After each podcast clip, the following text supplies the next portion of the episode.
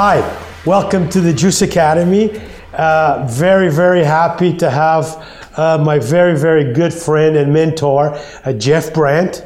Um, for you to know who Jeff Brandt is, Jeff, you know, uh, 35 years ago, I met Jeff. I was 19 years old, looking for a summer job, and uh, he took me out in the field to learn the sales and marketing of the business. At the time, he was 25, a little bit older now, okay, and uh, married, two children, uh, and uh, with a business degree. Basically, had everything I wanted. I wanted to get married, have children, get a business degree from university, but I didn't want to sell pots and pans. And uh, somehow he showed me that uh, that's not, you know, that's what he was doing, but that's not who he was and he taught me the love for the field. He taught me the love for sales, and he taught me the love to really understand how to deal with people. And uh, you know, it's 35 years later, we're still great friends, and uh, just so happy to have him here with us. Our families are great friends with each other, and uh, I think this is a great opportunity for us to understand because I'm sure there's a lot of people that are you know thinking about getting involved in sales and in management and uh, and in developing their own business, and uh, they always you know look at sales as well. You know, if I can't do anything else, uh, I'll do sales. But that's not the that's not the truth, right? If with sales you can do anything else in life right, Jeff? That's right. Okay. So just to give you a little more of a context of our business, you know, uh, uh in 1983. Jeff was responsible for training and retraining a lot of the managers and the owners that our company grew to more than 50 countries, more than, you know, 5,000 locations, people that are managing and running their own business. And probably they all got their start, like myself, with Jeff and, and taking him out. So, Jeff, thank you for being here with us today. You're welcome. And thanks uh, for inviting me. I, I, another lovely trip to Portugal, a very beautiful country. I, and for the people in Spain, I got to visit Spain. I was in Seville this time. Very, very, very beautiful. My family had a great time so far. So maybe we can start with my first day because I think a lot of people, their first day is the same thing. You know, uh, uh, the story is I tried to quit five times during the day. All day. Can you talk a little bit about that? Because I think a lot of people go through that, but you had a way of managing that situation and you, uh, uh you know, made me stay with you there during that day. Yeah, you know, George um, uh, was a very uh, likable guy right from the beginning. Um, I, I, could tell he, he was a sharp guy, a positive guy, um, and, and a smart guy. So, you know, after going door to door, uh, after a few moments, uh, you know, George was like, well, wait a minute, what are we doing here? We're going door to door?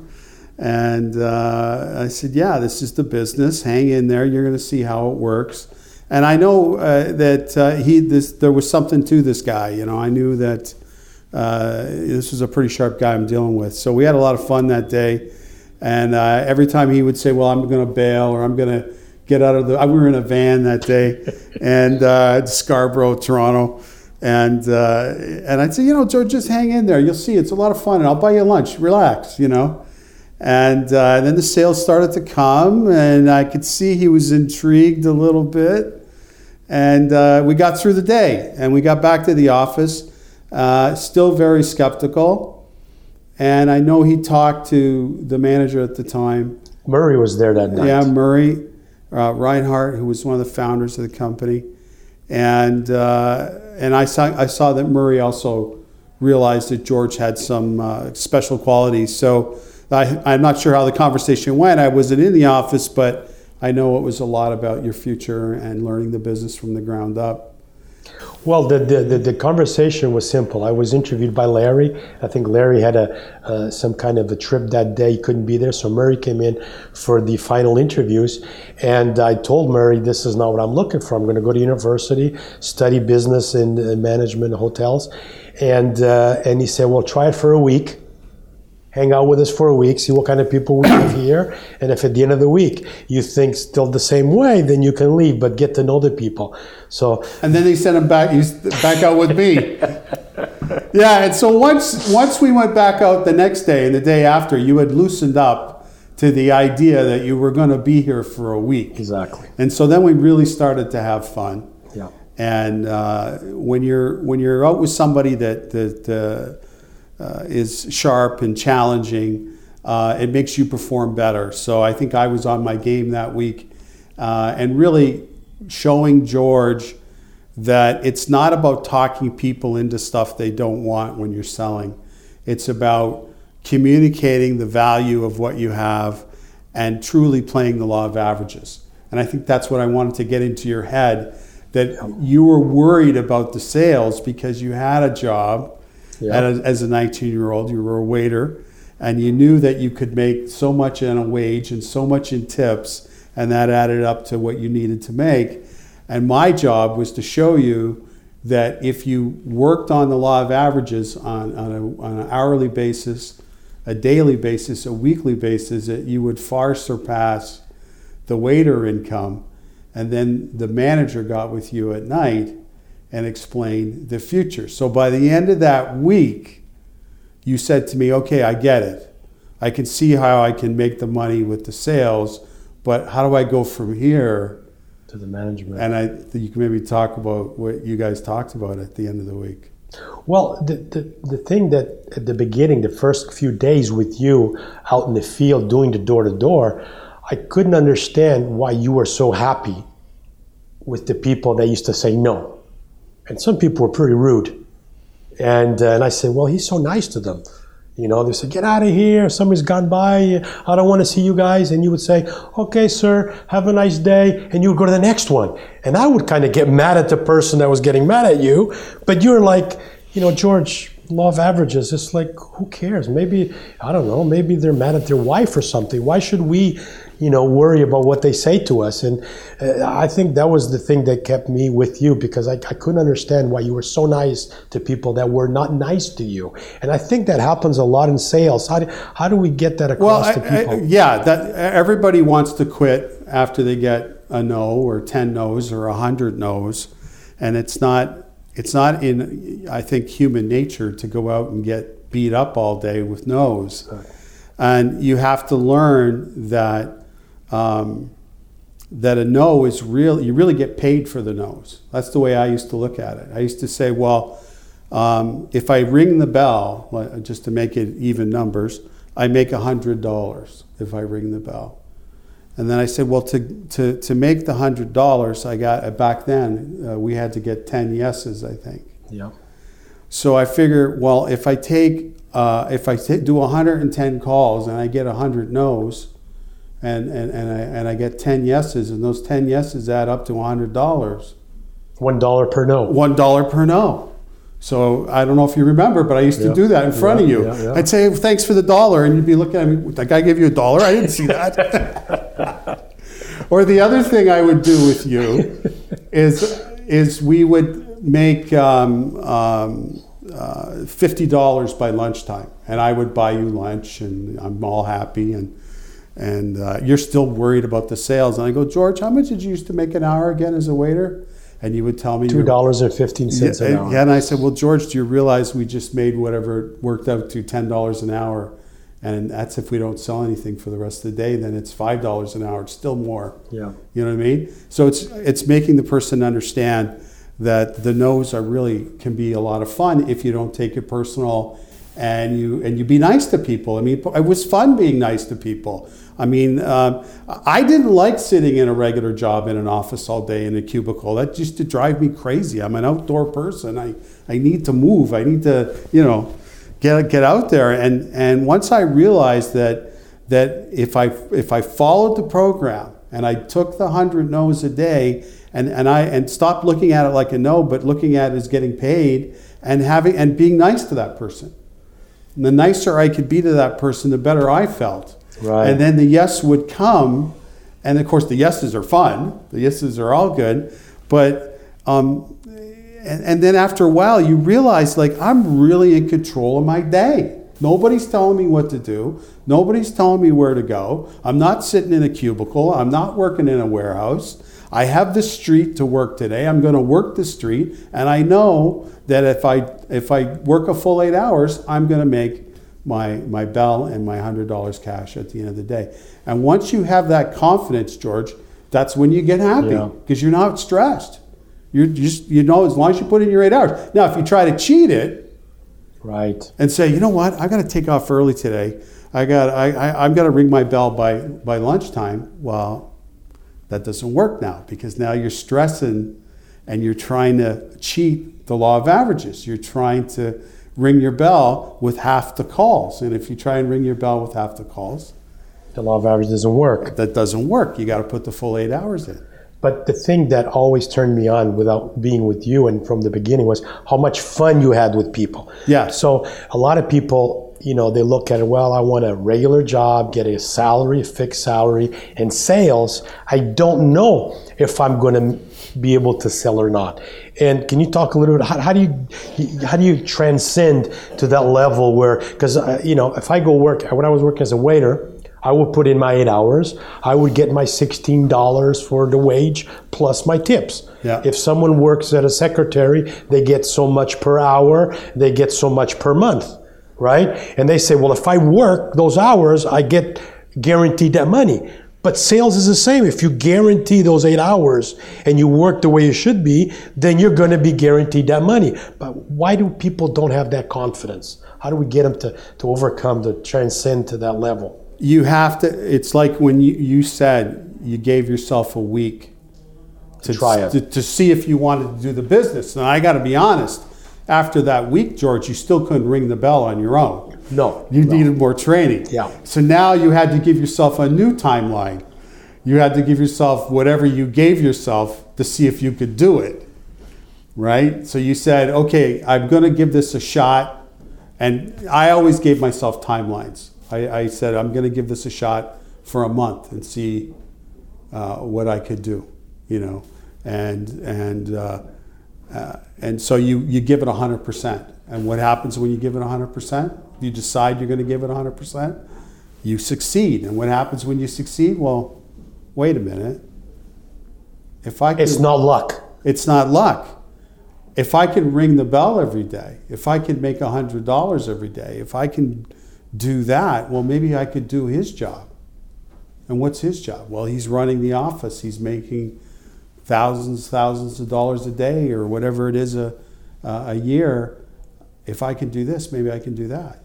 And then you set a new goal. The new goal is to get to management. So I think the happiness and the confidence comes from learning a system, committing to that system and conquering it, which is the law of averages, and being able to go home at the end of the week and say, Well, I, I did it. I made the money for my family needs that week from the sales, and it's all me, and I, I've learned a new skill.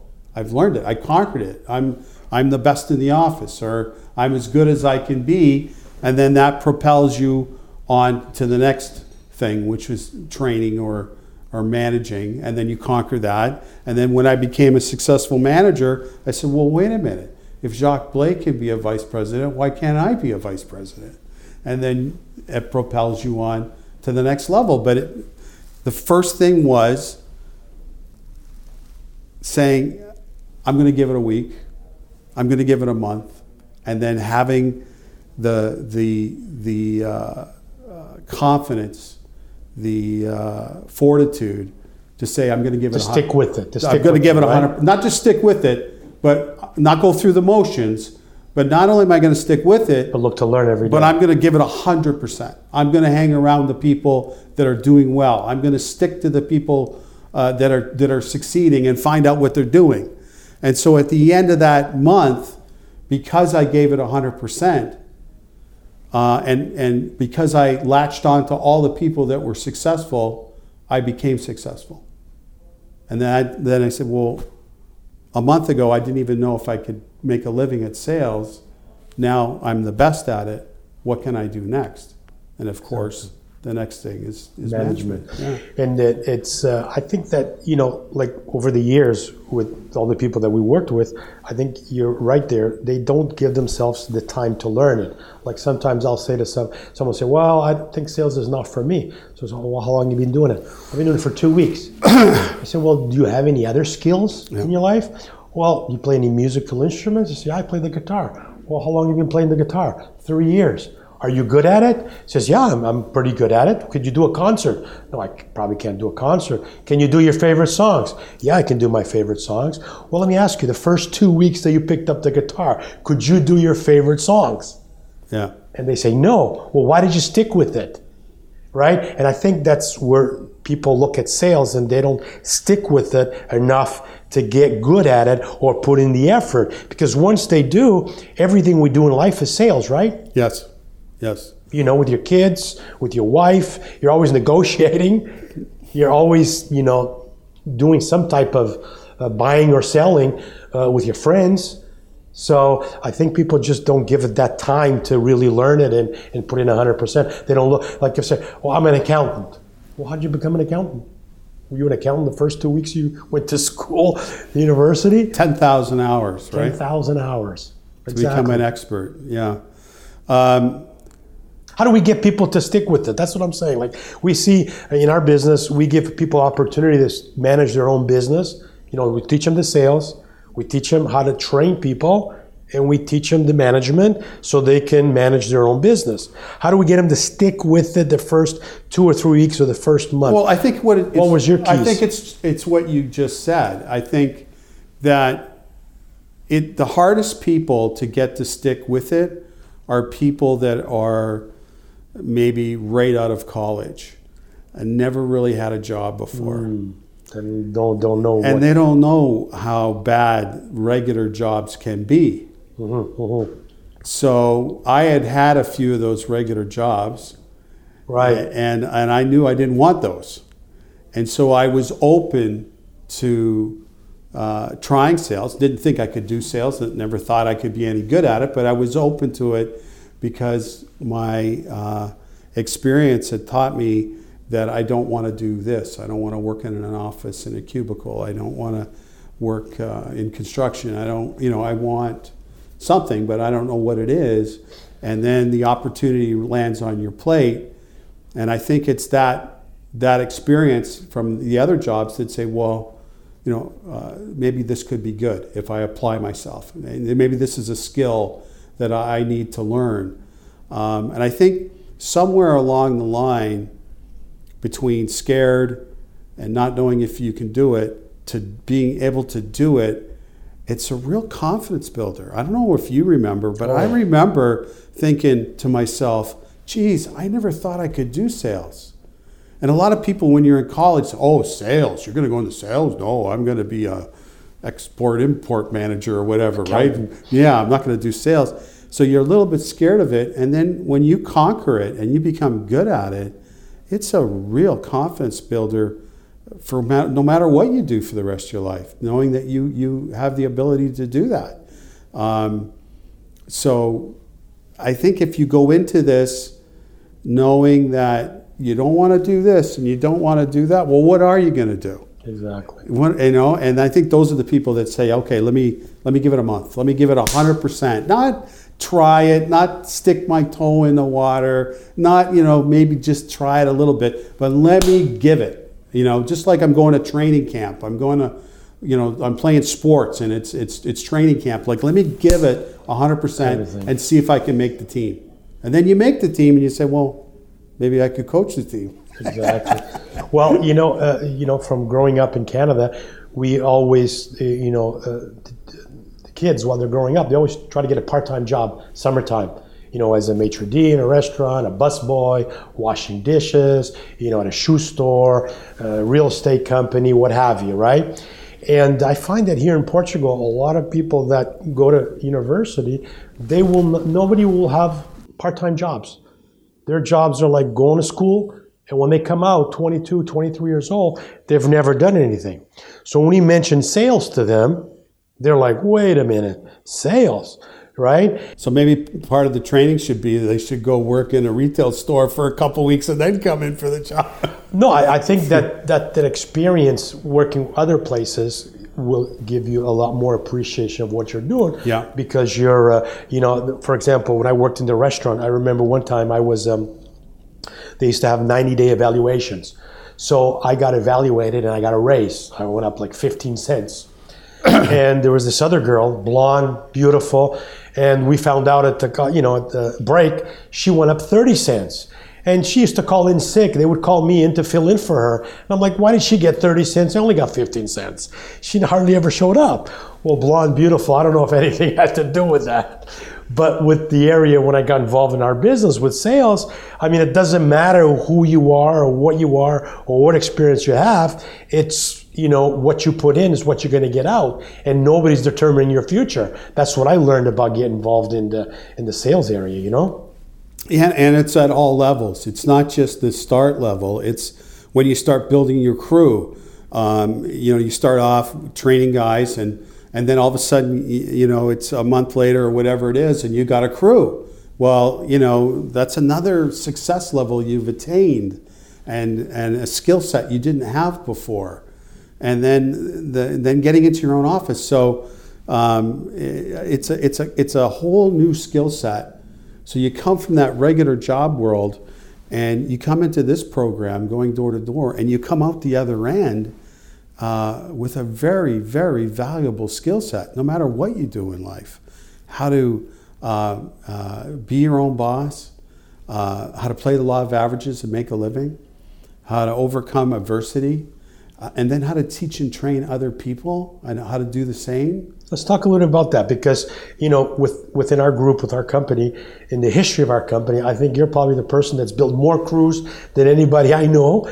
What's what's the key to building a crew, building a team? Um, I think um, you gotta you gotta really enjoy people, love people. I do. I, I, I really enjoy. I would much much rather go out with somebody in the field and train them than go by myself.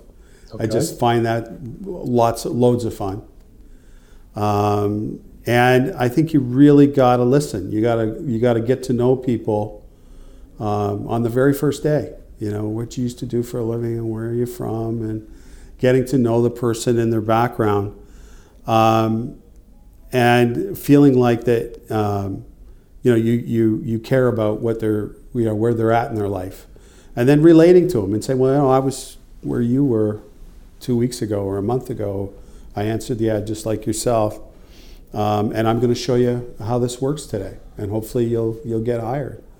Um, but and, and, so not just taking them out and and saying you know watch me and not really talking to them. I really enjoyed getting to know people and uh, trying to help them and uh, and and really having a fun day with them.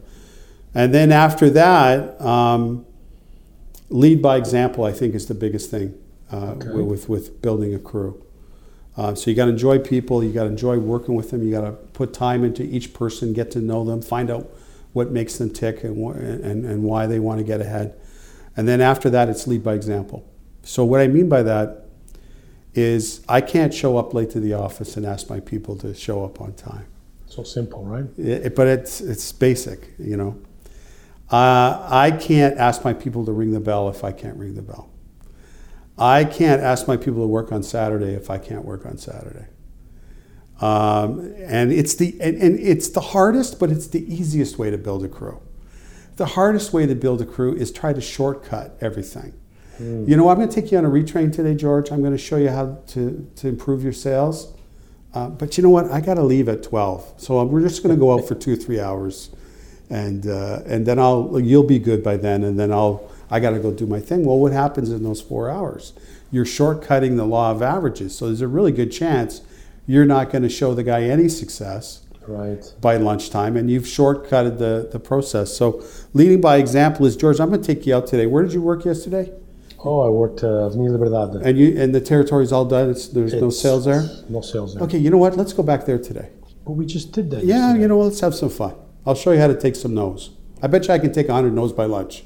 Okay, You, you think? let's go. All right. And so we, I would go into the territory where you had just worked, And of course, if I commit myself to eight hours, I know The law of averages. the law of averages is going to take care of me. I'm going to ring the bell in front of the guy, and that's leading by example. And it, and it fixes that guy right away. There's nothing he can say to me in the office after that. I've taken him to a territory that he said was done, and I've showed him the bell in front of his face. I'm done with that guy. It's either he's going to come up now or he's not. Right. He can't stand around my office now and complain about territory because I just showed him. So that's lead by example. The hard way to try and get that guy turned around was purely by talking. Blah, blah, blah, blah, blah, blah, blah, blah, blah, blah, blah, blah. And the guy said, You don't understand. My territory's been worked. Yes, but you didn't work it thoroughly. And I'll, you could talk to the guy for a half an hour and he's still going to go home that night and say, My territory's done. Right. Take him out one day in the field, invest one day, he's, he's done. He's retrained. Now it's on to the next guy. So I think lead by example in the field.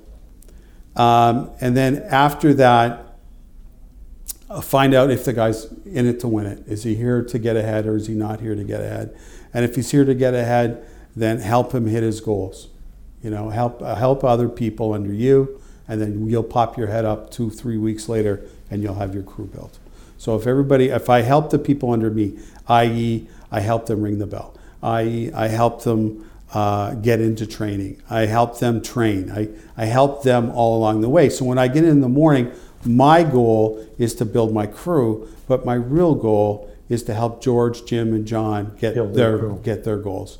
And, and and if you get busy doing that, before you know it, it's over and you got your crew.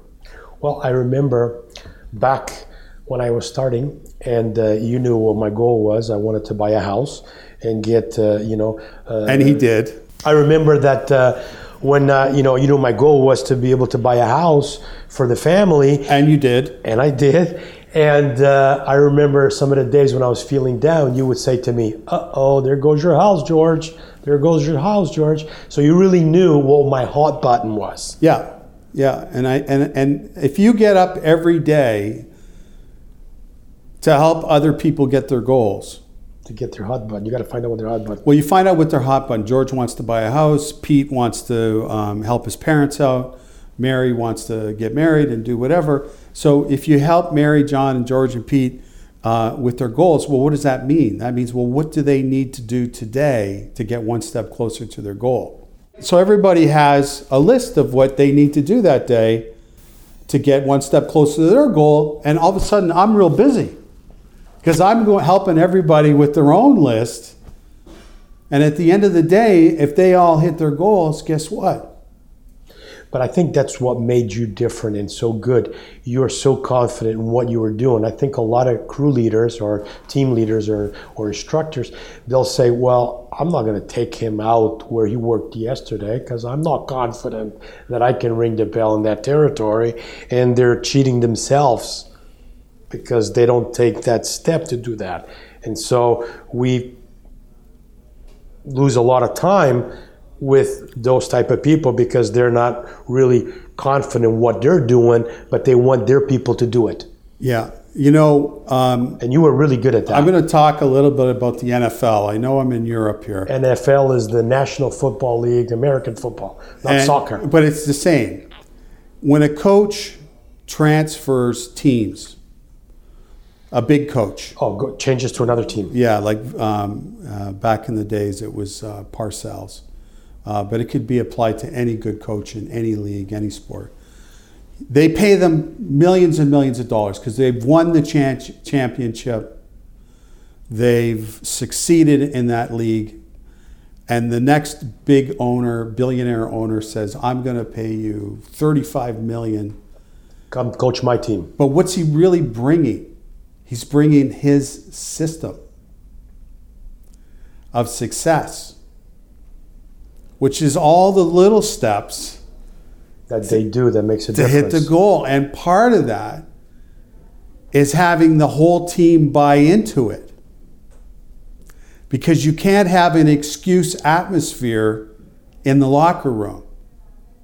Well, you know, we didn't score today because the field's wet.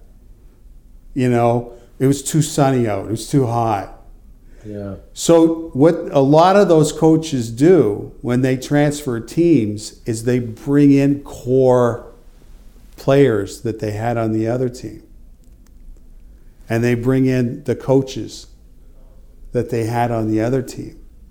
To pass that same mentality. Well, because now when they start in the new locker room, it's my way or the highway, and I have a core of players and coaches that are on the program. So the rest of the players have two ways to go on the program or out the door. And when you're running an office, you have to have your own system in place and a core of people that are on the program so that the people that are in excuse land it's mm-hmm. too hot it's too this it's too that my territory is all worked up my product my prices, product the, this the that they only have one, two ways to go right they either get on the program or out the door but they all deserve a retrain having said that they all deserve like, in other words, there could be a guy in excuse land part of the office, like the successful guys are over here, all the excuse guys are over here. Well, the guy could be over there for a reason. He needs a retrain. Right. So, and so what you're saying is give the guy a proper retrain, and then the core is here. Now he can join the core. But I'm saying that the, the leader's got to have confidence in what he's yeah, doing. Yeah, yeah, yeah. Or else it's not going to work. He's not leading by example. Exactly. Yes. Okay. I, I always found that the easiest way to manage. I mean, there's guys God love them that can turn guys around solely by one-on-oneing them and talking to them and motivating them. I, and I was okay at that. I mean, I could do it, but I always found it much faster and much easier just to go out and retrain the guy. And it's all over in one day. Instead of talking to the guy for a week, trying to turn him around, take him out on a solid retrain, done, on the next one. So much quicker. Okay. Um, you know, one of the things that you uh, uh, got me excited about learning the sales was to get into management. Yeah. And to, to run my own business and to open my own office. And we've done this over the years. Uh, thousands of people managing their own companies after they build a crew. There's no investment no money put up. You want to buy a franchise Pizza Hut, you got to put in four or five hundred thousand. Yeah, yeah. With our guys, all they do is have to learn the sales, build a crew, and we're giving them fifty thousand dollars worth of merchandise. If it's merchandise or a contract with a leading company, electrical or telecom or whatever, that they can start making money right away and uh, there's no investment and there's no uh, we give them all the tools and information and along the way of seven eight months to get to that how have you, over the years, because today, 35, I don't, I don't know any company that does that. well, you know, it's, I, I don't know if you thought about that before you came in for your interview, but I was older than you and I'd already had a bunch of jobs I didn't like. And I actually was thinking about starting my own business. And I looked at all those crazy. Okay. Little, no, little, I've never thought of that. Uh, yeah, I looked at all those crazy little franchises like vending machines and you know, you name it. And it was, and back then it was a lot of money, uh, which I didn't have. So I think those are the easiest people to motivate in, in our opportunities because they can have everything they want and there's no money up. Just put the work in. Just, just put the work in. You know, um, I don't know, the littlest franchises now are hundreds of thousands of euro or dollars to for sure to start. And there's no guarantee that things are going to happen. The big, the biggest competitor could open up next door. You could open up a coffee shop, and two weeks after you open up and put out a half a million dollars, Starbucks opens up beside you. Exactly. And you know, so. Uh, I had thought about that stuff before I came in, and that's one of the. They, they, I guess I was easy to motivate because once I realized that, wait a minute, I could own the business and make the kind of money uh, that you can make running your own business and not have to put up the 200,000, a half a million dollars. Uh, you know, to, to start. So basically, someone that already has that mindset, it's easier to do. What about the guy that's uh, doesn't? He's worked all his life. He's 30 years old. He's uh, he hasn't saved any money. He's had a, a, salary every every month. Well, I think part of our, our, our job as managers is um, giving everybody uh, a fair look at our business, a, a, a good um, uh, optics on our business. And so that's part of your regular routine. So you have 10, 12 people in front of you, you have uh, the guys and gals who have thought about running their own business. You don't just talk to them, you talk to everybody because, yeah, okay, you're right out of college, but you should know about uh, what it costs to run a business. Let me educate you. Let me tell you about some of the franchises that are available out there and what they're going to cost you versus this. And and so you can create entrepreneurs. You were 19 years old. You weren't thinking about running your own business, but by but by laying it out there for you and saying, "Well, George, you can go get a regular job or you can go start a franchise. This is what it's going to cost you. This is what's going to cost you if you go into a regular job and the years you're going to have to put in to get anywhere. And then there's our opportunity. And, and, and you have to lay it all out there. You have to make sure that people understand exactly what they got a hold of. You know, the timing has to be right. The timing was right for you. You got the right trainer, the right manager, and you had a fair shot at it. Well, I had no some choice. People, some people come in the door and they don't get a fair shot. The manager's off their game, Hmm. the trainer's off their game. They come in our business and out the next day, and they really didn't understand what they had a hold of. And that's not that's not that's not right. That's not right. Yeah. Okay, you don't want to do the business, fine, but at least get a fair look at it. Right. Now, a new guy or a manager, and uh, we put in a lot of hours.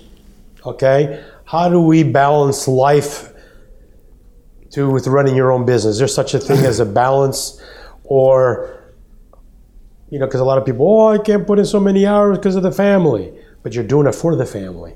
Yeah. Um, How did you were you able to balance Well, you that? know, when you start out, um, I, I had a wife and kids when I started, so you still have them. yes. I was with them this morning. it's just to remind you. I have a beautiful wife and You two do. beautiful daughters and, and a son-in-law now. Um, yeah, because you look at your friends and they're at regular jobs and they're home at whatever, four or five o'clock, and you're still at the office seven, eight o'clock at night. And you think, you know, what am I doing? You know, and then of course the spouse doesn't understand. Right. The spouse is at home wondering what the heck's going on. Why are you there till eight o'clock at night? Um, and I and I think um, it's really understanding it, what a regular job does for you. It's the slow, steady path to maybe getting where you want to be. This is a lot quicker. It's a lot harder work, but you can, as you have done, uh, attain goals in your early 20s that most people don't attain until they're 40 or 50. But it will take more. There's no quick get rich quick scheme. It'll take 12, 14 hours a day. Uh, it's coming in on Saturdays, not for 12 hours, but coming in on Saturdays. It'll take 100 max percent effort, but with no investment, you can attain goals in your 20s. At least I did, you did, that people don't attain sometimes in their whole life. But at the same time, I think it's the same in any area, in any business. I mean, if I put in $500,000 to open up a McDonald's, I'm going to have to put in 12 to 15 hour days, no? Yeah, but you had to put up the 500 grand. Right. I'm, but uh, uh, outside the money, outside putting up the money, or, or I might get involved. Well, it's easier. It's easier for the family to understand because there's an asset there. There's a McDonald's there. ah, they put up the money. They put up the money. It's it's like the, the, the it's on the line. Whereas this, um, there's no real um, reward and, until later, until the management money starts to roll in, the vice president money uh, starts to roll in. Then they go, oh, okay, I get it now.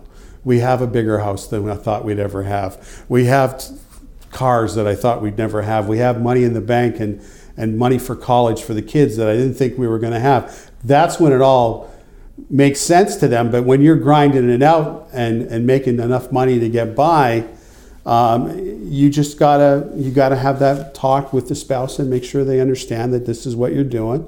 And um, like anything, it's going to take time. And like you, and I would use the analogy that you just used. If I put out a half a million dollars for a franchise, I'd have to put these hours in. But even I think like today, these days with the internet, and you, you can start a company with a hundred bucks and a website, but you still have to put in the hours. You still have to put in the Yeah, time. yeah. I mean, if you're going to be a professional athlete, you become a professional athlete after of 10, 12 years of being an amateur, since 10 years old till you get to 20 when you make it to the big leagues, And maybe not make it. and maybe not make More, it. but- more don't make it than make it. Right. And uh, so I think in anything that you do, you're going to have to put in the time, and the family needs to understand that, hey, this is something that you're passionate about, that you're going to Well, we're change old. your life. You know, we're we're older now, and when my my kids, uh, my Just longer beards, but we're yeah, older. no less hair. but when my my adult children come to me now and ask me about their careers, um, I say, well, I don't I don't really care what you do. Do what you like, but whatever you do, you got to become an expert at it. You have to be in demand, and they've both. You know, I'm a very proud father. They've both done that. One's a teacher, and one's in the fashion industry, and they've both become experts at it to the point um, where you know they don't have to worry about making a living. And I think really that's the answer to anything you tackle in life. So if I've decided to do this business, I have to become an expert at it and make sure that all the time I put in uh, comes to fruition in what I want out of this. And so, what does that mean? That means you got to go in the field all day, and then you got to hang around at night and learn more stuff or do more stuff. Exactly. And that, Exactly. and, and that's when you become an expert. So in anything you do, just become the best at whatever you're doing. Yeah. And become so that you can command whatever kind of money you need to because you're the best at what you're And doing. even if that doesn't work out, even if you go into something and you give it 100% and you become an expert and you wake up one day and you say, I don't want to do this. I'm an expert at it and I don't want to do it. But you still have the confidence that you did that it you, your best. that you, uh, you set a goal and hit it.